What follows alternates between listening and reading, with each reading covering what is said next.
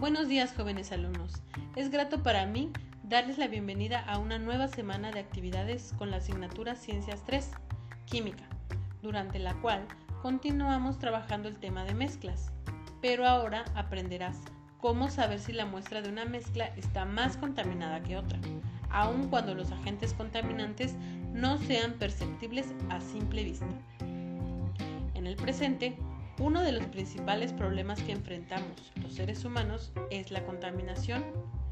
Las actividades han modificado gradualmente el ambiente y en algunos casos han cambiado de manera irreversible la composición del aire, el agua y el suelo, lo cual pone en riesgo nuestra propia existencia. La percepción de los contaminantes. En la actualidad, es común escuchar acerca de la contaminación ambiental en nuestro planeta y de sus efectos en los seres vivos. Si bien la industria química ha contribuido a contaminar el ambiente, el conocimiento químico también ha permitido identificar las sustancias contaminantes y sus fuentes.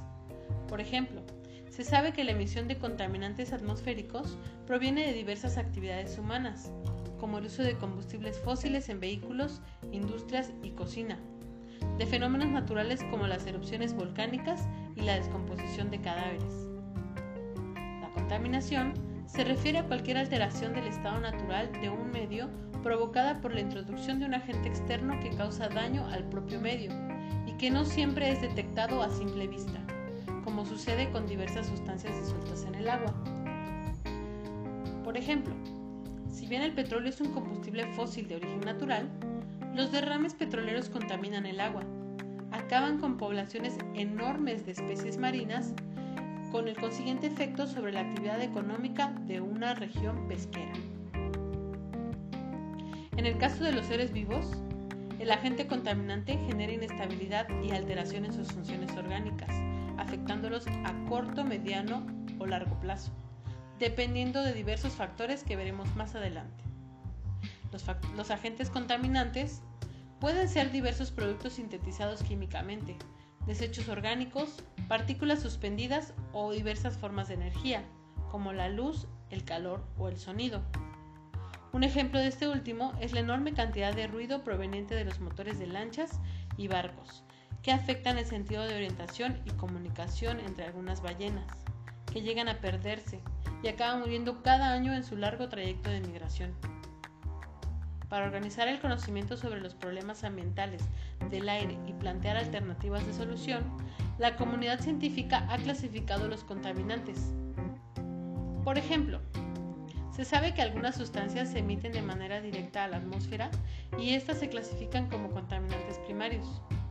Entre ellas se cuenta el dióxido de carbono, CO2, el dióxido de nitrógeno, NO2, y el dióxido de azufre, SO2. A continuación, te invito a reflexionar sobre cómo en algunos casos nuestros sentidos nos ayudan a identificar algunos contaminantes, pero en otros no se perciben con facilidad. Para ello, realizarás las actividades 1 y 2 de tu hoja de actividades.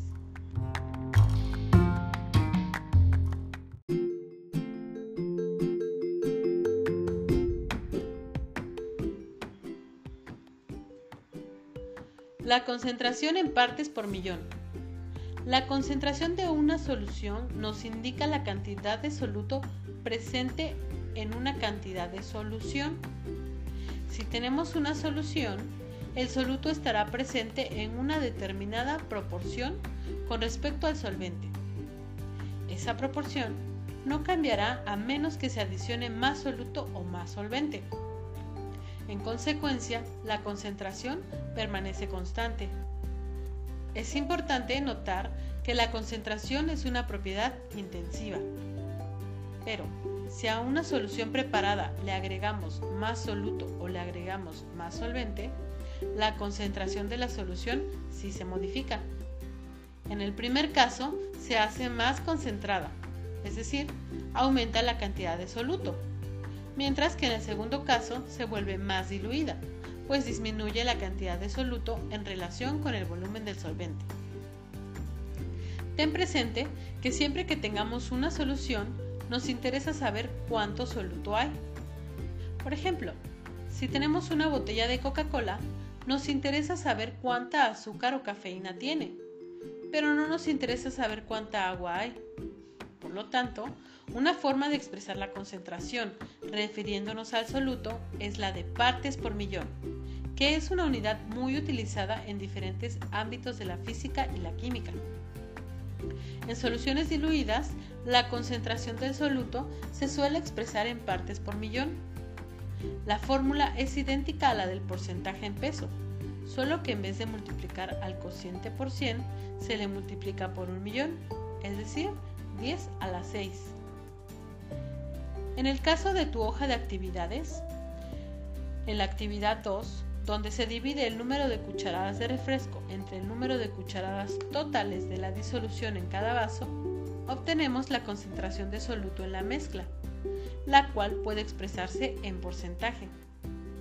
Por ejemplo, en el vaso 0 solo hay soluto, por lo tanto, se tiene una proporción de 1 y al multiplicar por 100 se obtiene una solución concentrada al 100% en el vaso 1 hay una parte de refresco en un total de 10 partes de disolución.